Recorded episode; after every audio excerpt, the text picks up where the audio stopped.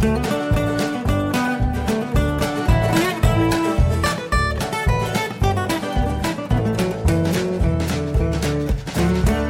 und herzlich willkommen zu Jörn Schars feinem Podcast Episode 296. Ich bin Jörn Schaar und ihr seid es nicht. Wie so oft in diesem Jahr geht diese Episode mit dem Corona-Update los und ich muss sagen, ich fühle mich gerade wieder wie im Frühjahr. Als der ganze Irrsinn um Corona losging, da hatten wir alle überhaupt keine Ahnung, was mit diesem Virus los ist, wie gefährlich das ist und was wir jetzt machen müssen, um eine Ansteckung zu verhindern und, und, und. Und auch wenn das Virus jetzt immer noch da ist und mindestens genauso stark wütet wie vorher, wie im Frühjahr, um genau zu sein, habe ich das Gefühl, dass sich immer weniger Leute wirklich darum kümmern. Es gibt immer mehr Demos gegen die Corona-Maßnahmen, in denen die Sinnhaftigkeit bezweifelt wird. Und die Infektionszahlen gehen parallel durch die Decke so sehr, dass der, äh, diese Organisation, die die Verfügbarkeit von Intensivbetten in Krankenhäusern verfolgt, schon laut schreit, dass jetzt ein harter Lockdown notwendig ist. Und irgendwie passiert nichts. Und jetzt, nachdem sich dann die Bundeskanzlerin im Bundestag für ihre Verhältnisse ungewöhnlich emotional geäußert hat, da kommen jetzt alle aus den Löchern und fangen jetzt an, so aktionistische Maßnahmen zu machen, von denen ich auch nicht genau weiß, ob das richtig gut ist. Und wie gesagt, für mich, für mein eigenes Gefühl, bin ich irgendwie wieder ins Frühjahr versetzt. So, wir haben eine zweistellige sieben Tage Inzidenz auf 100.000 Einwohner gerechnet, 22,9 am Sonnabend das ist im Vergleich relativ, relativ gut. Wir stehen in Nordfriesland sehr, sehr gut da, bundesweit gesehen. Und trotzdem mache ich mir Gedanken darüber, wie ich meine Kontakte zu anderen Menschen noch weiter einschränken kann. Was kann ich tun, damit ich noch weniger Menschen treffe, damit ich noch weniger Leute um mich herum habe, mit denen ich in irgendwelchen geschlossenen Räumen zu tun habe. Und andere machen das halt so gar nicht. Eine der Maßnahmen, die Schleswig-Holstein jetzt dann ja auch durchgeführt hat und die mutmaßlich noch vor Weihnachten vielleicht verschärft werden könnten, ist das Verbot von touristischen Übernachtungen. Was mich diese Woche richtig sauer gemacht hat, war ein Auto mit Erzgebirgskennzeichen, von dem ich ausgehe, dass es, dass die zum Urlaub machen hier sind. Ähm, der Kreis Erzgebirge lag am Sonnabend bei 472,3 Infektionen pro 100.000 Einwohner in den vergangenen sieben Tagen. Und offensichtlich machen Leute von dort hier Urlaub, obwohl das verboten ist. Das ist, mir ist klar, das ist genauso irrational wie, wie im Frühjahr und im Sommer, als ich Beklemmungen bekommen habe, als hier Autos mit niedersächsischen Kennzeichen ähm, und, und NRW-Kennzeichen durchgefahren sind. Und natürlich kann das theoretisch jemand sein, der hier wohnt und der sein Kennzeichen behalten hat, aber Dachbox auf dem Auto verleitet mich einfach zu dem Gedanken an Touris. Zumal ich auch höre, dass es eben nicht nur Urlauber, sondern auch Vermieter gibt, die, naja, sagen wir mal, Schlupflöcher nutzen. Was weiß ich, dass es Besitzer von Zweitwohnungen gibt, die ihren Schlüssel an Freunde weitergeben oder Nachbarn, weil sie selber gerade nicht zu ihrem Ferienhaus fahren können und dann halt sagen, ja, dann fahr du doch und tu einfach so, als wäre es dein Haus. Das finde ich schon, finde ich schon hart. Wie gesagt, das sind Gerüchte, aber hm, tja. Ja, und dann gibt's natürlich ähm, darüber hinaus überall ähm, egoistische Arschkrampen, die nur an sich selbst denken und ein schönes Beispiel ist am Husumer Bahnhof. Da sind direkt im Eingangsbereich ist so ein, so ein Aschenbecher aus so einem einbetonierten Halter. Und da ist jetzt seit kurzem eine Mülltüte drüber gezogen, so ein blauer Müllsack. Und da draufgeklebt ist ein rotes Schild mit dem Hinweis, dass das Rauchen im Eingangsbereich gerade nicht erlaubt ist. wegen der Menschenansammlung, die da zwangsläufig entsteht und weil da die Abstandsregeln nicht eingehalten werden können. Zusätzlich ist am Bahnhofsvorplatz auch Maskenpflicht, im Bahnhof sowieso. Kümmert sich aber keiner drum. Und nach zwei Tagen war auch ein Loch in die Tüte gerissen. Ich habe da kein Verständnis für. Und sowas macht mich wirklich sauer. Ich sage, ich fühle mich da so ein bisschen wie im Frühjahr. Da hatte ich ein ähnliches Gefühl, was Corona angeht. Es hilft ja nichts. Es gibt auch gute Sachen. Ich habe mich äh, mit Christoph getroffen neulich vom ESC-Schnack, ähm, weil ich in Kiel war und er hatte mir erzählt, dass er jetzt vor Weihnachten äh, gucken will, dass er sich in Quarantäne begibt, damit er, ähm, also nicht weil er irgendwie infiziert wäre oder sowas, sondern weil er sich einfach isolieren möchte, damit er gefahrlos seine Eltern besuchen kann. Und ich habe mich sehr gefreut, dass es geklappt hat, dass wir uns einfach nochmal treffen konnten vorher. Ein paar Schritte gegangen, am, an der Kieler Förder rumgelaufen und äh, haben einfach uns ein bisschen unterhalten über allen möglichen Kram, über Podcasting und lauter so Gedöns. Das war schön. Sehr schön ist auch, auf Netflix gucken wir gerade Glow, Glorious Ladies of Wrestling. Eine fantastische Serie. Es geht um eine Gruppe von Frauen, die angeheuert wird, um bei einer Frauen-Wrestling-Show mitzumachen, die im Kabelfernsehen ausgestrahlt werden soll. Alle keine Schauspielerfahrung, alle keine Wrestlerinnen. Und der Regisseur ist so ein, so ein Trash-Filmer, der hat da auch überhaupt keinen Bock drauf ähm, auf die Show und, und äh, weiß nicht, macht das halt so zwischen zwei Jobs und, und hat keine richtige Vorstellung, wie das gehen soll und was er, was, was er erwartet und ist auch insgesamt ein Arsch, ständig besoffen, äh, am Koksen und also, ja, ach, die machen dann alle zusammen das allerbestmögliche aus der ganzen Geschichte und es ist ein Heidenspaß. So klassische Heldenreise natürlich, ne? Irgendwie so, man, man sieht einfach, wie die sich entwickeln, wie die auf einmal dann anfangen, hart zu trainieren und wie sie eine Leidenschaft dafür haben. Das ist schon, schon ganz schön beeindruckend ähm, zu sehen. Und wie gesagt, ist einfach super gemacht. Spielt in den 80ern gefühlt. Ich habe es jetzt nicht nachgeprüft, aber so wie die Frisuren sind und wie die Leute sich verhalten, wie es da, äh, wie es ausgestattet ist, würde ich sagen, dass das 80er sein sollen. Also es heißt, es wird überall offensiv geraucht, sogar im Krankenhaus. das ist echt beeindruckend. Also abgesehen davon, ich habe ja schon mal erzählt, dass ich, äh, seitdem wir mit Corona zu tun haben, so ein bisschen Schwierigkeiten damit habe, Leute zu sehen, die, die wenig Abstand zueinander halten.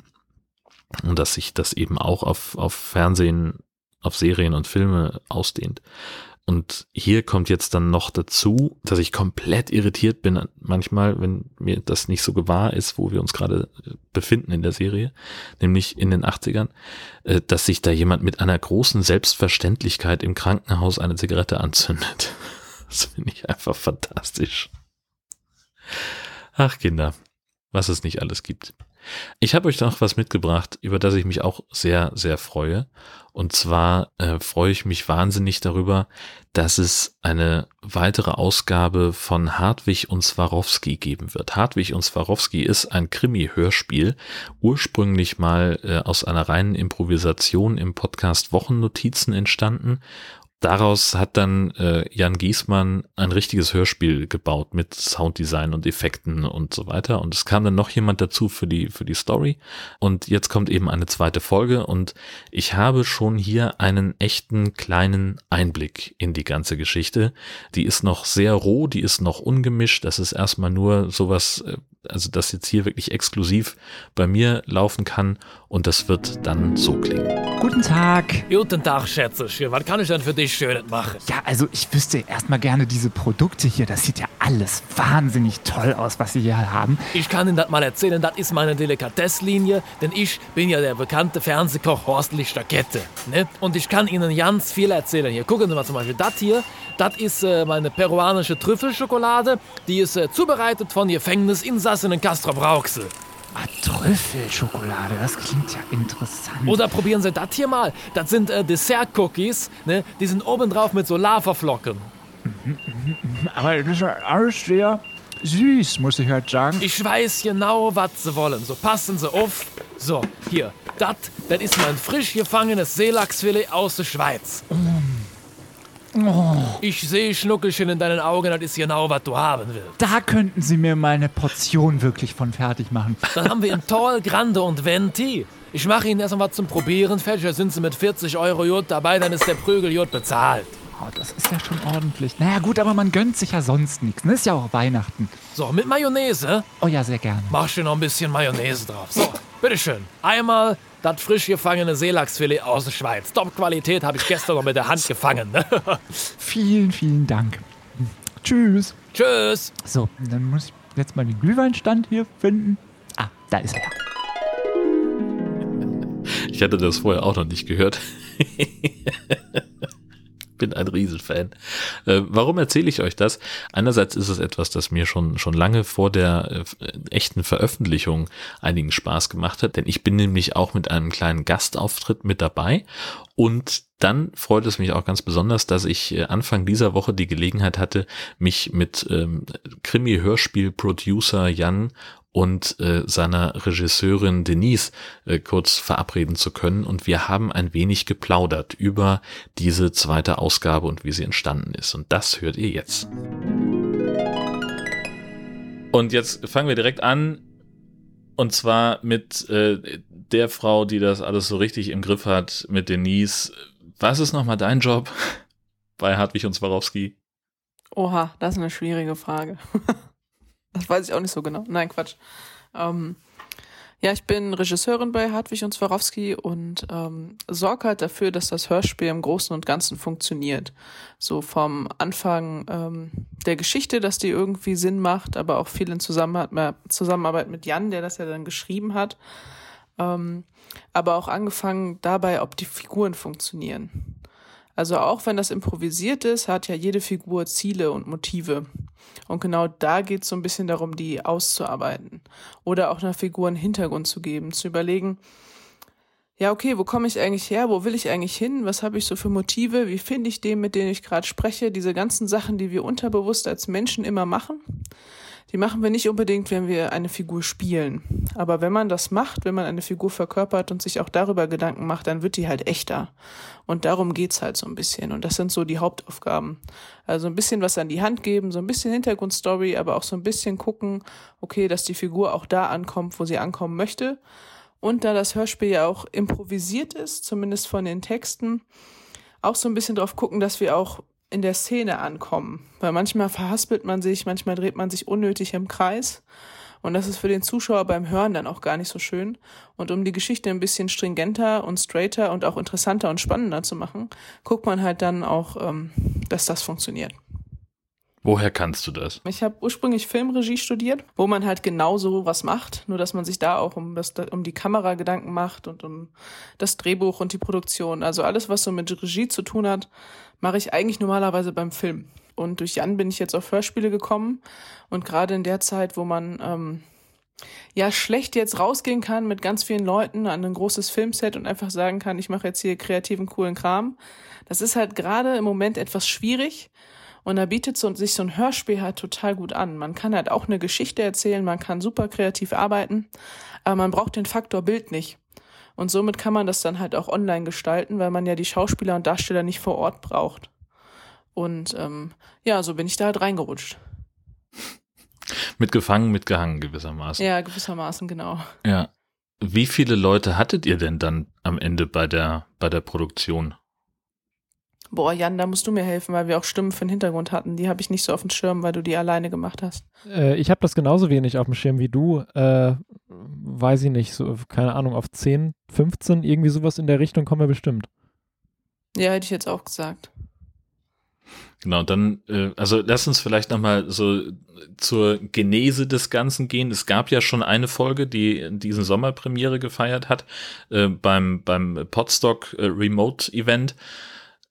Das war ja eine, also so eine ganz verrückte Geschichte von äh, Tim und Nick improvisieren in den Wochennotizen irgendwas zusammen und wer ist dann auf die Idee gekommen, daraus tatsächlich dann ein stringentes Hörspiel zu machen? Wie, wie war das? Ja, das war ich. Ich habe mir das aus Versehen aufgehalst, weil ich fand die Idee halt so cool. Und ich hatte halt auch in der Zeit gerade, weil wir alle so in diesem ersten Lockdown waren, nicht viel zu tun. Irgendwie alles, was so an Aufträgen war, ist weggebrochen. Äh, dann hat man unfreiwillig Zeit mal für so coolen Kram. Und das Problem war halt wirklich, dass sie, sie haben jemanden eingeladen oder waren zu zweit in diesem Podcast und haben nicht abgesprochen, wohin die Szene gehen soll, wer der Mörder ist und so weiter und so fort. Und das hat natürlich dazu geführt, dass alle Personen, die irgendwie jetzt Tatverdächtiger oder Tatverdächtige in, in, dem, in dem Hörspiel spielen, sich immer rausgeredet haben und wir hinterher zum Glück noch irgendwie die Kurve bekommen haben. Und das ist so ein Hörspiel, was in erster Linie im Schnitt entstanden ist. Irgendwie entstehen meine Projekte aus Versehen im Schnitt, weil sie schlecht vorbereitet sind. Äh, aber das war halt auch so, ein, so, eine Nummer. So war das. Hörer vom Podlabor äh, und ähnlichen Projekten werden sich erinnern. Was war nochmal das Podlabor? Das hattest du mit Daniel Bialas irgendwie zusammen eine Zeit lang? Nee, das. Es gab, glaube ich, vier das Folgen. Das war das Brombeerlabor. Es gab drei Folgen, soweit Richtig. ich weiß. Und das Podlabor ist, äh, da reden wir nicht drüber. also das heißt, um nochmal das kurz äh, sehr, sehr deutlich zu machen, also für Folge 1 gab es keine Sprecher-Sessions, sondern ihr habt euch nahezu vollständig an dem Material äh, bedient, was, was, oder du hast das gemacht, äh, was da aus den Wochennotizen rausgefallen ist. Genau, also das ist, äh, das war eins zu eins Wochennotizmaterial, manchmal auch in so schönen Ausgabeformaten wie Stereo, wo man dann anfängt, sich in einem, in einem also Mono-Stereo, wo man sich anfängt, auf so einer gemischten Spur die beiden Sprecher auseinanderzuschneiden und so. Und äh, das wurde dann mit der Zeit besser, als ich gesagt habe, ich brauche das ordentlich. Aber da war nichts irgendwie mit Regie und geplant, was diese Szene jetzt bringen soll. Das war wirklich 100% improvisiert. Und die Geschichte ist dann eigentlich daraus entstanden, dass ich halt hinterher diese Erzähltexte eingefügt habe. Und äh, also in den letzten drei, vier Episoden der Wochennotiz, wo diese Hörspielsequenzen drin waren, wussten wir dann auch, wo wir hinwollen, weil es sonst einfach kein Ende gefunden hätte. Aber so irgendwie drei Viertel vom Hörspiel am Anfang sind äh, komplett in der Sekunde, wo man jemanden dann im Studio, also per Studio-Link zugeschaltet hatte. Jetzt ich vergessen, wie der Satz angefangen hat. Äh, so äh, Entstanden. dann entstanden. Ja, das war das Wort. Wer oder was hat dann nachher dazu geführt, dass ihr die Kurve noch bekommen habt? Äh, wir hatten eine ganz tolle Hörerin der Wochennotizen, die ähm, total äh, Fan davon war und gesagt hat, so, ich habe mir mal, habe euch mal aufgeschrieben, wie ich mir vorstellen könnte, dass das weitergeht. Wir als absolute Fans des Minimalaufwands haben natürlich sofort gesagt, geil, so machen wir das. Schlau. Und jetzt sollte also Folge 2, ich bin ja schon mal sehr erstaunt, dass es dann nur ein halbes Jahr gedauert hat, bis äh, eine weitere Folge davon erscheint. Äh, und das meine ich vollkommen ironiefrei, weil äh, ich mir vorstelle, dass das sehr, sehr aufwendig ist. Das sollte jetzt nun zumindest im Ansatz ein bisschen professioneller werden. Wie kam das denn dann? in erster Linie bringt Professionalität am Anfang halt mit, dass man es leichter hat in der Postproduktion. Und ich hatte keine Lust mehr, wieder im Schnitt ein Hörspiel zu bauen. Und darum haben wir jetzt einfach am Anfang ein Hörspiel gebaut und geguckt, dass das alles irgendwie Sinn macht, Spaß macht, äh, wir auch viel mehr Stimmen dabei haben, die das Ganze ja auch lebendiger machen und nicht äh, jeder von uns drei, vier Leuten da oder fünf Leuten, weil beim letzten Hörspiel äh, sechs Rollen spricht. Darum freuen wir uns sehr, dass wir das jetzt ein bisschen auf professioneller Beine stellen können. Genau, dann gab es, ich erinnere mich an einen äh, Nachmittag, wo ich mir äh, dachte, komische Uhrzeit, Ja. zu der wir uns treffen wollen. Aber am Ende war es gar nicht so komisch, ähm, zum, zumindest auf meiner Seite des Mikrofons, fand ich.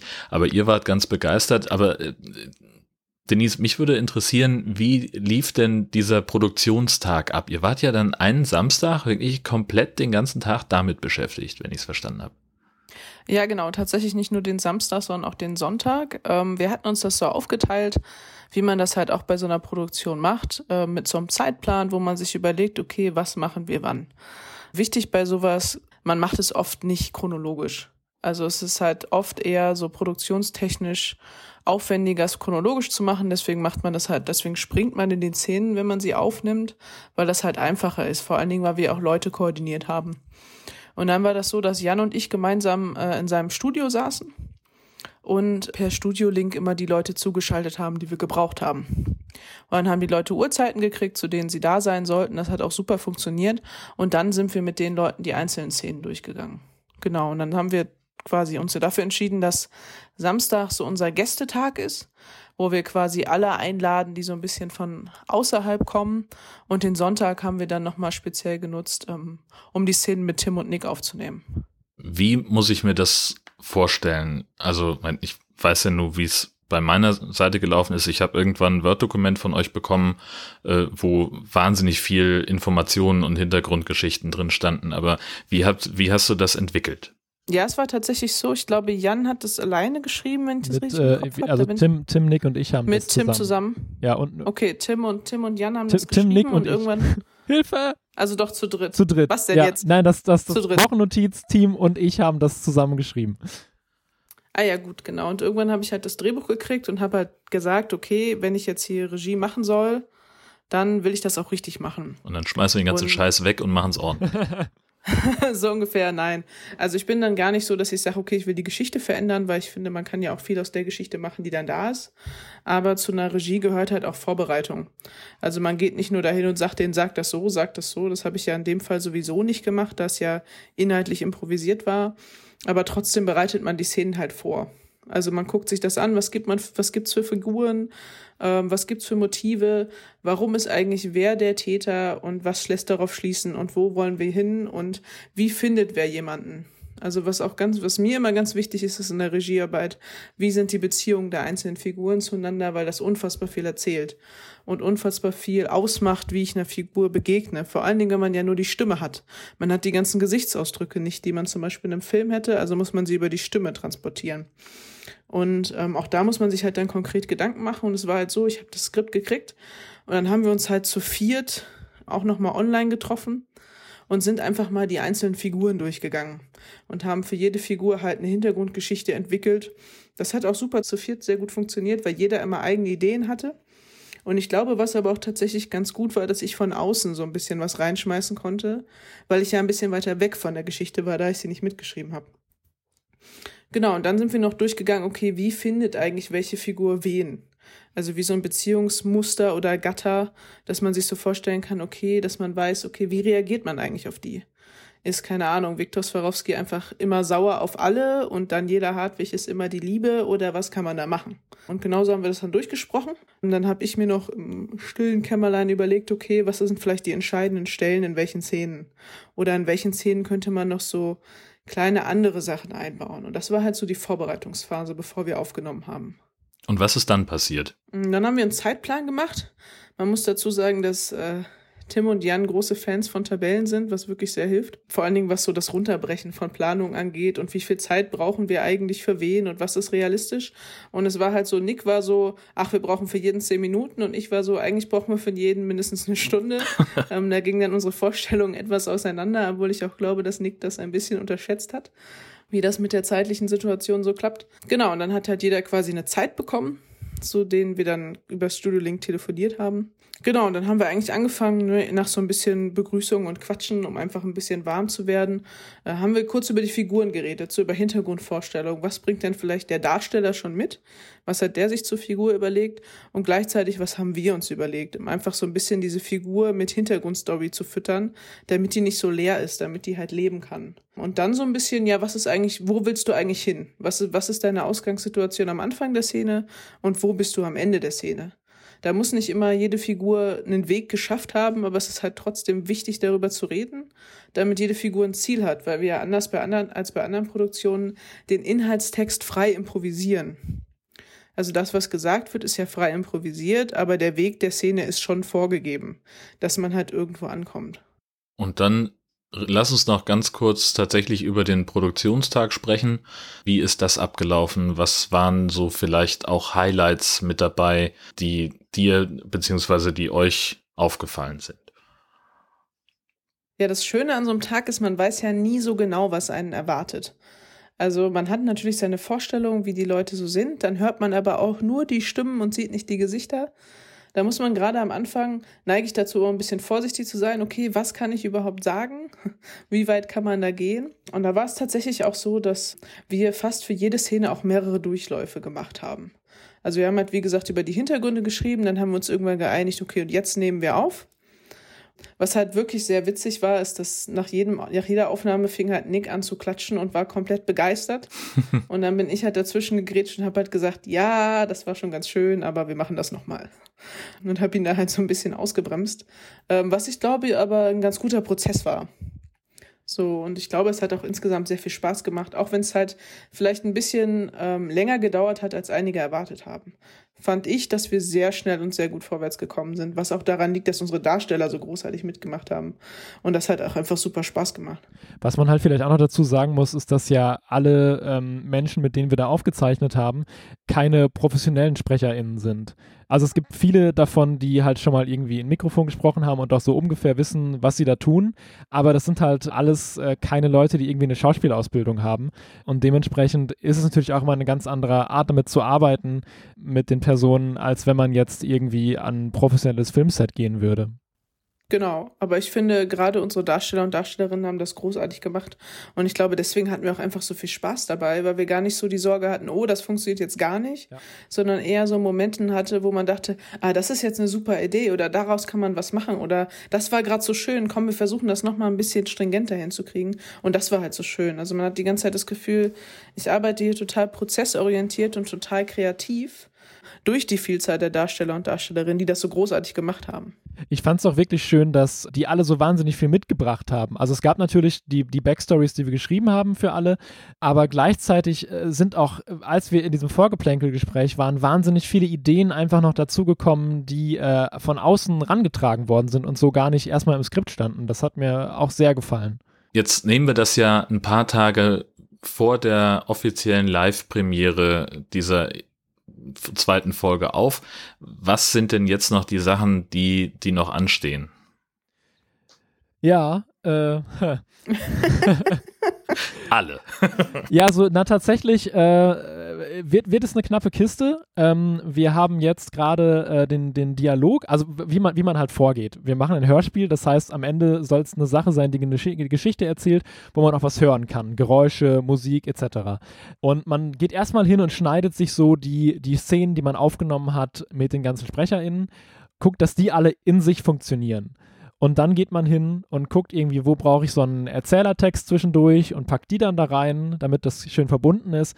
Und dann geht man hin und kümmert sich um so Sachen wie Sounddesign, also Geräusche, Atmos etc. pp. Und wir sind jetzt gerade an der Stelle, wo wir einen Dialogschnitt gemacht haben und das alles schon einigermaßen funktioniert. Und äh, Denise, du hattest, wir hatten gestern, vorgestern die Tage äh, auch telefoniert und äh, hatten noch ganz viel so Kleinkram, den man irgendwie verbessert, weil das ist auch so eine Sache. Ne? Man, man guckt irgendwie, dass das Ganze dann so schön, schönen Flow bekommt und funktioniert, aber es ist total toll, Denise da als Regie zu haben, die nochmal sagt, ja, aber das hat schon eine ganz schöne Länge, auch wenn es irgendwie ganz cool ist. Und da macht jetzt aber die Logik gerade so keinen Sinn. Und äh, können wir nicht nochmal da einen Aspekt draufsetzen? Und das ist wirklich auch eine tolle Zusammenarbeit. Und was jetzt halt noch bis zum, bis zum 17. ansteht, ist das ganze Sounddesign. Also aus dem gesprochenen Text ein richtiges Hörspiel zu machen. Und das funktioniert dann so ähnlich wie bei, das ist ja mein, meine Lieblingsfolge von, von TKKG. Da sind sie in einem äh, Tierpark und da soll eine Geldübergabe nach einer Erpressung oder nach einer Entführung oder irgendwas stattfinden. Und die findet statt im Tunnel eines Aquariums der Tunnel führt halt durch das Becken, in dem der Hai wohnt. Und das, dann gibt's eine Explosion und das alles, was, was man an Sounddesign hört, ist halt irgendwie Musik und Gabi, die schreit, oh nein, der Tunnel bricht, der Hai, er kommt. Es ist doch ganz großartig. Also, also, ja, Europa ist, ist so ein Fall für sich. Ich mag die Sachen, die die machen, auch alle wahnsinnig, aber äh, gerade drei Fragezeichen und so und TKKG kann man sich halt, TKKG ist halt so drei Fragezeichen mit Trash, aber manchmal haben die auch Sounds da, wo du dich fragst, wer hat das denn aufgenommen? Es gibt zum Beispiel den Heike Dine Körting Feuerlöscher und äh, der klingt halt einfach original wie so eine Sprühsahneflasche und ich glaube halt auch, es ist eine. Und jede, jedes Mal, wenn, wenn irgendwo ein Feuer gelöscht wird, macht es halt und du denkst dir, ah, Rasierschaum. Ja, und äh, von, von daher achten wir natürlich schon drauf, dass wir ordentliche, gut produzierte und auch gar nicht mal so günstige Sounds äh, verwenden, damit man das auch glaubt, was wir da spielen. Das wird super. Vielen Dank, dass ihr da wart. Sehr gerne. Ja, sehr gerne. Die Premiere von Hartwig und Swarovski Teil 2 wird am 17. Dezember 2020 stattfinden um 20.15 Uhr auf dem YouTube-Account der Wochennotiz. Den Link dazu findet ihr selbstverständlich in den Shownotes auf Jörn Schaas feiner Seite. Und wenn ich schon gerade beim Teasen bin, am 15. Dezember um 12 kommt ja die nächste Episode vom Nord-Süd-Gefälle raus und darin ist dann unter anderem auch äh, eine Stollenverkostung mit drin. Und zwar haben uns äh, Easy und Dirk besucht. Äh, das sind, äh, ja, also Dirk ist äh, ein, ein Hörer von, äh, vom Nord-Süd-Gefälle und von Jörn Schaas für einen Podcast. Die haben uns einen Quarkstollen vorbeigebracht. Die waren nämlich in ihrem Ferienhaus auf Föhr und auf der Rückfahrt haben sie bei uns kurz Station gemacht äh, und haben den dort gebackenen Quarkstollen mitgebracht, zumindest einen halben. Die andere Hälfte äh, war zu dem Zeitpunkt schon auf dem Weg ins Allgäu zu Dotti. Äh, die Geschichte dazu ist so, dass wir vor ungefähr einem Jahr im Podcast äh, über Stollen gesprochen haben und dass äh, Dotti eben äh, Orangat und Zitronat nicht so gerne mag und äh, Easy und Dirk haben da einen Trick, den sie uns verraten haben und hatten eben auch schon sehr früh vor, uns dann ein äh, ein Beispiel Stollen zur Verfügung zu stellen. Das hat im vergangenen Jahr nicht geklappt, aber dieses Jahr äh, klappte es zeitlich einfach besser vom Ablauf her und äh, jetzt kamen wir also in den Genuss. Äh, wie das Ganze klang und was wir zu dem Quarkstollen zu sagen haben, äh, das hört ihr dann im Nord-Süd-Gefälle am 15. Dezember äh, in der Folge 71. Und ich kann jedenfalls sagen, äh, der Besuch von, von Easy und Dirk äh, bei uns, das war, war eine sehr schöne Geschichte. Die beiden hatten sich rechtzeitig vorher angekündigt bei Twitter, ob uns das recht ist.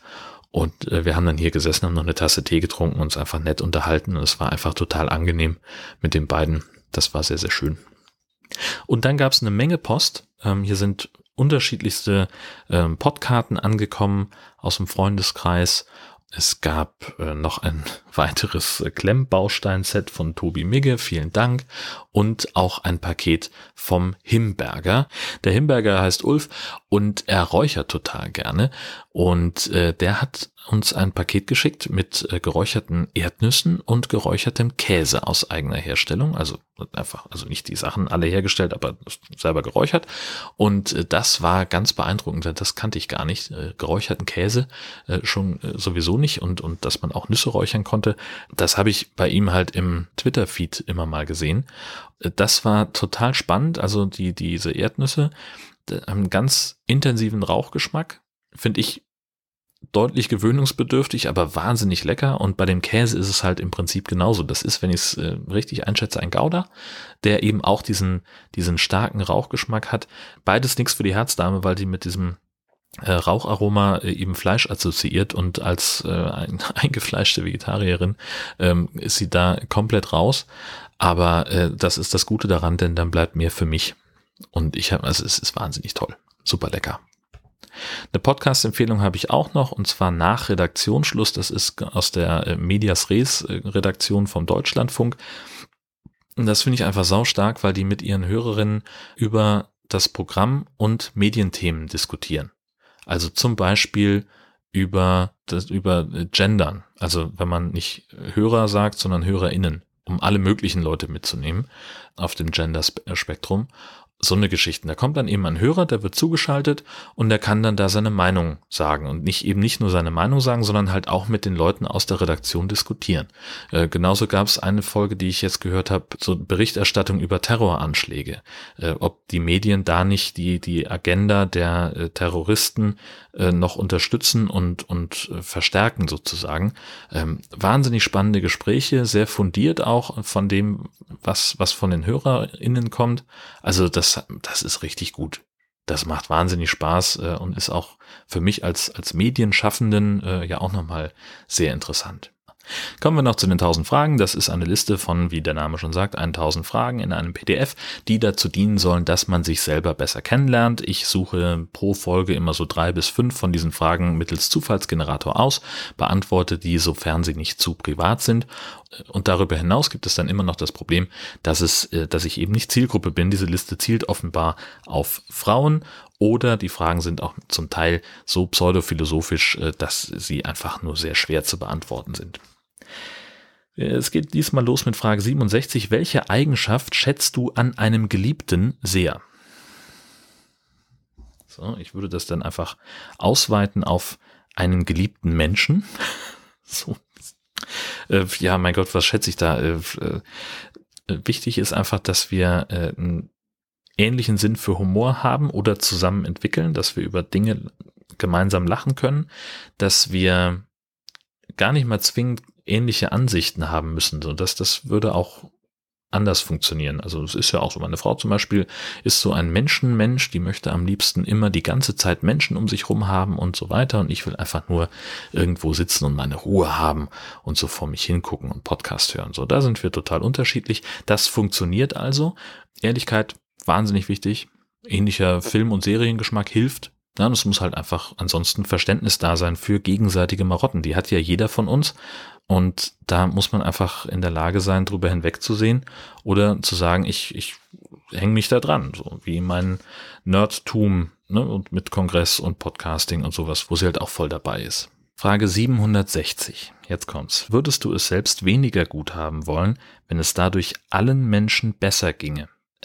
Das ist wieder sowas, also wo ich dann auch wieder sage, so, da gibt's doch keine Antwort drauf, kann mir doch keiner erzählen. Natürlich ist man da geneigt zu sagen, ja klar, aber das ist ja Quatsch. Denn wir haben halt Millionen von Menschen, die keinen Zugang zu sauberem Wasser haben, geschweige denn zu Strom oder gar Internet. Leute, die selten bis nie genug Essen auf dem Teller haben, um sich und ihre Familie satt zu bekommen. Und wenn ich wollte, dass es denen besser geht, heißt es, soll es jetzt implizieren, dass es denen besser gehen soll als mir? Oder soll es mir einfach nur ein bisschen schlechter gehen, damit es denen ein bisschen besser geht?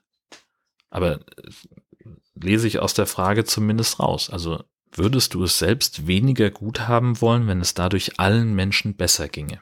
Also wäre es für mich okay, sagen wir mal, auf, keine Ahnung, Hartz-IV-Niveau leben zu müssen mit den ganzen Einschränkungen, die einem die deutsche Bürokratie da so entgegenwirft, wenn das bedeutet, dass 10 Millionen Menschen Zugang zu sauberem Wasser haben? Okay, klar, machen wir. Aber es ist doch, also, äh, also das, das würde ja, das ist ja wirklich, also ein, äh, mein Gott, ja. Also, weil dann würde es mir ja aber relativ gesehen immer noch um ein Vielfaches besser gehen als den. So, das heißt, das, die Frage muss ja dann offensichtlich im, im Geist des Fragestellers meinen, wäre ich bereit, alles, und zwar buchstäblich alles, aufzugeben, damit es, damit allen anderen es besser geht. Nennt mich Egoist, nennt mich Arsch, nein. ich mag sauberes Wasser und ich mag die Tatsache, dass ich ein richtiges Haus habe mit Strom und Internet. So, wir müssen gesamtgesellschaftlich irgendwas hinbekommen, dass wir, ähm, dass es, dass wir eben Leute nicht nicht verhungern lassen, dass, dass Leute nicht in, im Elend leben müssen, dass sie nicht kilometerweit laufen müssen, um, um sauberes Wasser zu bekommen. Das ist ja aber nichts, was der Einzelne schaffen kann. Es ist ja genauso, als würdest du sagen, heute tanken wir mal alle nicht, damit wir den Mineralölkonzernen zeigen, was eine Hake ist. Hahaha. Ha, ha. Es interessiert auch keine Sau. So, erstmal macht nicht jeder mit und dann haben die halt mal einen Tag lang nichts verkauft, wenn es denn im Idealfall, wenn es denn so wäre. Am nächsten Tag fahren die Leute trotzdem wieder ganz genauso hin. Man müsste also es schaffen, dass die Leute vielleicht einen Monat nicht tanken. Einen Monat das Auto stehen lassen. Aber das geht ja auch nicht. Weil wir ja alle Sachen brauchen. Es müssen Dinge geliefert werden. Leute müssen zur Arbeit, müssen wieder zurück, bla bla bla. Also funktioniert alles nicht, Hirngespinste. 312. Hegst du auf Zweifel? Ja, na klar. An der Sinnhaftigkeit dieser Aktion mit den 1000 Fragen. Das war keine gute Idee, glaube ich. Ich bin mir aber nicht sicher. Ich zweifle. 832. Was ist die wichtigste Lektion, die du für dein Leben gelernt hast? Das ist schwer. Das ist richtig schwer. Vielleicht ist eine der wichtigsten Lektionen oder vielleicht sogar die wichtigste, dass es sowas wie gegenseitige Rücksichtnahme in dieser Gesellschaft offenbar nicht gibt. Denn wenn es die gäbe, dann hätten wir das Coronavirus schon längst besiegt, weil sich alle an Maskenpflicht und Abstandsregeln halten würden. Und wenn es sowas wie gegenseitige Rücksichtnahme flächendeckend, menschheitsweit gäbe, dann müsste auch niemand im Mittelmeer ertrinken auf der Flucht vor schlechten Lebensbedingungen und wir würden einfach es den Menschen ermöglichen, ein würdiges Leben zu haben. Das tun wir nicht und einer, der daran maßgeblich mit beteiligt ist an diesen Entscheidungen dafür, dass das nicht passiert, ist in meinen Augen unser Bundesinnenminister. Ich bin der Meinung, dass Horst Seehofer als Bundesinnenminister zurücktreten sollte, deswegen und aus anderen Gründen. Und bis das passiert oder bis hier eine neue Folge erscheint von Jörn Schaas feinem Podcast, wünsche ich euch eine fantastische Zeit. Tschüss, bis dann.